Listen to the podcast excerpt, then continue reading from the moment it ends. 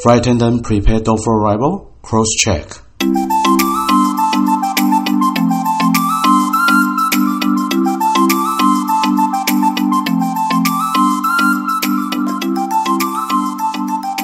空中老爷直送宵夜，陪您畅聊不买醉。你好，欢迎来到空中老爷的宵夜文第十三集。常听到空服务员啊说好怕打给你，那打给你是什么？为什么啊可以让空服员害怕？那我们今天呢就来谈谈打给你吧。给你啊其实指的就是飞机上的厨房，那打给你呢就是指这个空服员主要负责所有厨房里的工作，只要啊跟食物有关的，就是归他管。可能是在经济舱、商务舱或者是头等舱。那每一个给你呢？通常会有个总管做这个 galley work，就像我的公司啊，过去在飞行七四七四百的这种机型的时候啊，经济舱的总管叫 after purser，就是副座舱长，职位呢就是管整个经济舱的餐点工作，还有呢整个经济舱的吃喝拉睡大小事情。而这个七四七四百的经济舱 galley 啊，也只有座舱长资格的人才可以打哦，但是啊。其实是没什么权利，就是不断的在厨房里劳动的职位。那其他机型呢，也有经济舱、商务舱、头等舱的厨房。那至于是谁来打给你，就是啊，按照班表当初所排到的，或者是座舱长在行前会议决定的。那头等舱、商务舱的厨房啊，通常呢，只要有经验，就会觉得是非常简单的工作，所以啊，资深的人都会抢着做。但是啊，经济舱的厨房就不一样了，因为他要不断的准备餐车、饮料车，然后餐点分配，一下在厨房，一下在走道，算是一个极度劳动的工作。所以啊，常常啊会落到最值钱的人身上哦。那为什么怕打给你？可能的原因就是不会打嘛。因为像我们家的航空啊，在受训的时候，并不会特别教你如何去打给你，而是一次啊。就教会你头等舱、商务舱、经济舱的餐点服务，但是其他家航空公司比较不一样，他们可能是一步一步从经济舱走到的服务开始，然后经济舱的厨房服务，然后接着呢学习商务舱走到的服务，然后再来商务舱厨房的服务，然后慢慢的受训升上来。所以啊，我们公司没有经验的空服员啊，就会怕打给你。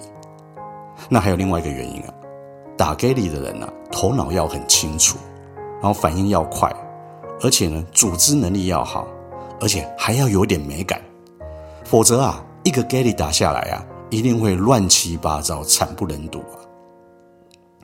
我现在以我们公司啊头等舱厨房为例啊，那在乘客登机前呢、要和 cater 就是空厨的负责人，你要先确认餐点的件数还有内容。然后确认呢，你机上的器具是否齐全，而且你要知道所有要使用的餐具、餐点的摆放位置。然后接着你在地面上呢，就要开始预热，喝饮料搭配的小点心、坚果啊。然后要预热起飞之后要使用的面包，然后预热冰淇淋服务会用到的巧克力酱啊，还有预热主餐要用到的餐盘。因为啊，从餐车送上来的餐盘啊。都是冷冰冰的，会严重影响食物的温度啊！你会接到 complain 的。接着呢，要把前菜、主餐一一的分类，然后送进烤箱。因为每一种主餐的加热时间是不一样的，比如说牛肉啊、鸡肉啊、鱼肉啊，它们加热的时间都是不同，不然啊，会影响到食物的美味啊。然后接着呢，你就要准备茶、咖啡、酒。还有饮料车会用到的所有东西。等到一起飞之后呢，起飞之后的第一个服务，我们叫做 Initial Beverage Service，就是开始的饮料服务。这个时候啊，打给你的人呢，就要准备好饮料车。那饮料车上呢，要摆着美美的三种白酒，还有三种红酒，还有香槟。然后呢，小点心、坚果，然后酒杯啊，香槟杯啊。还有水杯，还有其他果汁、暖性饮料，还有调酒要用到的装饰品。再接着呢，在走到空服员走第二次饮料还有收杯子的同时，这个时候啊，就是要开始正式的餐点服务。那这时候呢，打给你的人又要准备前菜车，那车上呢要有刀叉，然后热前菜还有冷的前菜供旅客来选择。同时啊，还要摆好酒杯、香槟杯，因为询问旅客是否要搭配任何的酒。而你在走道的空服员啊，你还要知道每种酒的口感，如此啊，才能回答旅客的问题。不过啊，有时候我比较偷懒，然后或者是回答到很疲劳的时候，我就会说啊，不好意思哈，我是回教徒，喝酒会被我的阿拉处罚，所以呢，我无法告诉你酒的口感。然后这时候呢，旅客也不会生气，因为也没有人想破坏你，违反你的宗教道义啊。阿拉。这时候真的是一个好借口啊！不过啊，这种借口可不能常常用哦。接下来，是热汤的服务，然后给礼的人呢，就要把热汤从烤箱取出来，然后摆盘一定要美美的，然后让走道空服员用餐盘端出去。那做完这些呢，接下来要准备的是沙拉车，那个沙拉车上啊，要有沙拉，然后 raw black pepper。就是生的黑胡椒罐，还有 c o u t o n 就是油炸面包块，还有面包篮、面包。另外啊，由于沙拉是冷的食物啊，所以呢，我呢个人会另外准备一碗冰块，让刀叉在送给旅客使用时啊，先过冰水降温，让旅客在食用沙拉的时候啊，口感温度会比较美味。那每个人做厨房的方式不一样啊，不过呢。这是我在做厨房的时候比较鸡婆贴心旅客的小手段了。那送主餐的时候呢，不是用车，那给你呢，必须把中式、西式、还有日式，还有特别餐，每一种餐点呢，都要从烤箱拿出来，然后一一的摆盘，一定要弄得美美的，然后呢，交给走道空服员去送餐。做完这些之后呢，再来就是要准备甜点车，啊，甜点车上呢要有冰淇淋，还有各种配料，蛋糕啊、甜点啊，各式各样的起司啊，然后餐后甜酒、咖啡，还有各式各样的茶包，还有分咖啡杯、甜酒杯，然后餐盘、刀叉，每一个东西啊都要摆得美美的，而且每一个地方啊要放什么东西啊都是有规定的，所以打给你的人啊。真的要有良好的组织能力啊！然后在这个餐点服务结束之后呢，就是处理所有使用过的餐盘啊、酒杯。所以啊，这时候你脑筋要很清楚，毕竟啊，飞机的空间很有限，所以每件物品啊归位摆放都要清清楚楚，才不会造成餐盘找不到家摆不回去啊。打给你的时候啊，我通常就是把它当做自己家里要宴客的心态嘛，所以我就知道如何准备餐点，然后如何把整个餐饮的体验过程弄得很美好，然后让旅客吃饱喝足，感觉好。另外啊，也因为我已经飞了二十三年多嘛，所以打给你对我来说并不是难事啊。但是啊，听完这样多繁杂的服务流程。你就知道为什么空服员新人呐都很怕打给你了吧？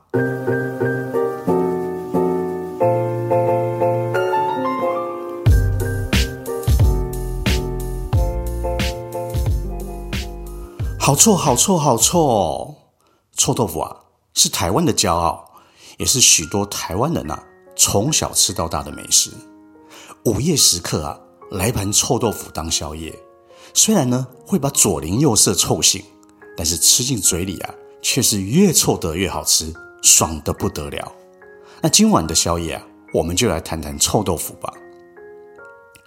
我先来分享啊，上过国际新闻媒体报道很厉害的代记独臭之家，他的那个招牌炸臭豆腐啊，光是豆腐上的面衣就和一般的臭豆腐不一样。那一道呢，有四块臭豆腐。外皮酥脆，然后内部软嫩，比较像是那种很扎实的豆花了。而且内馅呢是非常丰富的软绵，因为一般的炸臭豆腐内馅啊几乎也是炸酥掉了，没有这种软绵臭豆腐的香味。然后豆腐呢本身就充满着发酵后的特殊风味，臭味很明显。但是啊，入口之后啊，却有一种回甘的香甜好滋味。然后在豆腐上方啊，撒上一点胡椒粉，还有旁边的蘸酱啊，是类似豆瓣酱的味道，和豆腐非常的搭哦。然后这家的臭豆腐啊，外皮炸得比较足，然后有脆皮的感觉。如果呢，你是喜欢脆皮口感的人，我相信啊，你也会和我一样喜欢这一家的招牌炸臭豆腐。另外啊，我要推荐的是在花莲玉里桥头的臭豆腐，这个啊，真的是很多朋友心目中臭豆腐的第一名。要吃到这个臭豆腐还非常不容易耶，总是要抽号码牌，然后排队等候。不过这家店啊，最近在花莲市区开了分店。那想吃好吃的臭豆腐，应该就不会那样辛苦了。不过啊，谈到这个玉里桥头臭豆腐，最最最吸引我的，其实啊是那好吃的泡菜。因为除了调味适中之外啊，上面竟然有腌制的萝卜丝，还有九层塔。因为平常我们吃那种炸类的食物啊，九层塔就已经非常的搭，但是有谁会想到要用这种酸甜的泡菜，还有萝卜丝来搭配臭豆腐？搭配那种台式泡菜是比较常见啊，但是啊，搭配这种萝卜丝啊，我是没有见过。我在想啊，这是不是玉里啊，或者是花莲基本的配菜方式？还有他们家的臭豆腐好吃，那是因为啊，外酥，但是不会硬硬的，然后里面呢，则是非常的嫩口，但是又不太像是属于鸡蛋豆腐的那种的。那臭豆腐本身呢？炸的外脆内嫩，臭的恰到好处。然后店家还在豆腐上淋上特调的酱汁，而这个酱汁呢，就躲在那个豆腐里绵密的空隙之中。当你一口咬下，那个酱汁啊，顺势的从豆腐中挤出来，那流窜在你的嘴里，然后再搭配这泡菜，还有这个小辣的酱汁，吃起来真的非常美味，撸加撸爽脆。我说实在啊，是台湾最好吃臭豆腐的前几名，也真的不为过。而且啊，这家臭豆腐也是我吃过还让我想一直回访的店哦。那你有吃过好吃的臭豆腐吗？在哪里呢？你也可以留言推荐给我哦。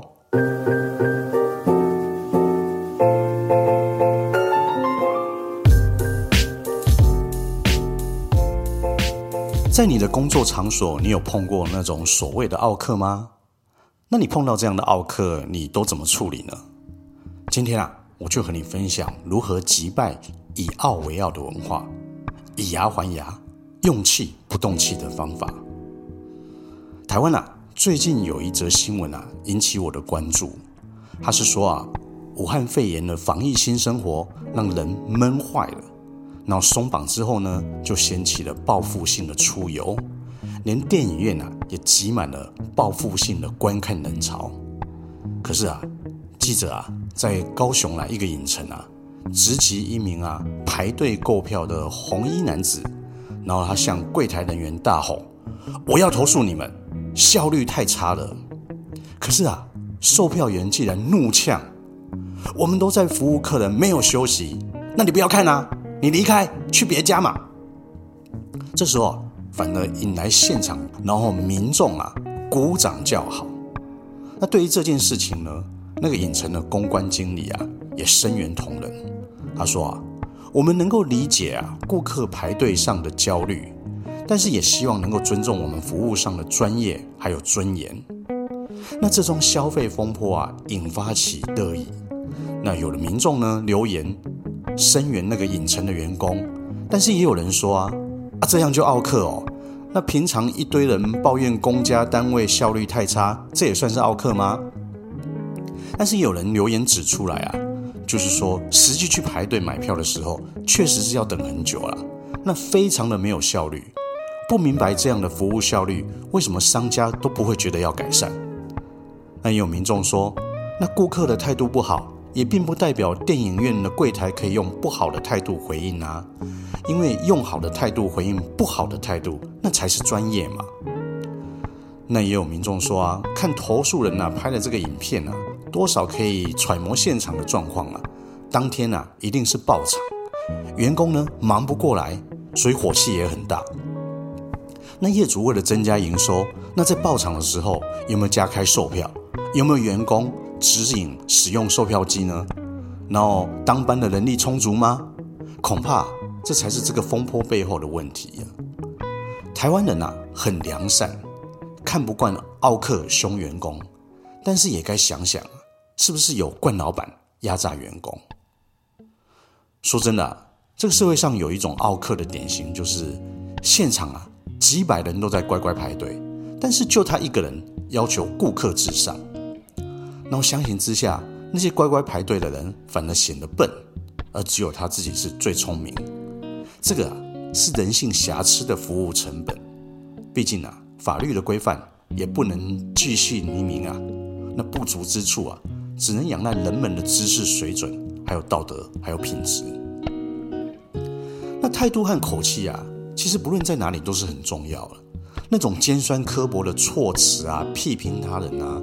只是彰显个人啊内心的妄自尊大，在那个当下是没有办法帮助于关系的良性发展。然后把花钱就是大爷那种性格啊展现了无遗，那也不知道注重服务的结果。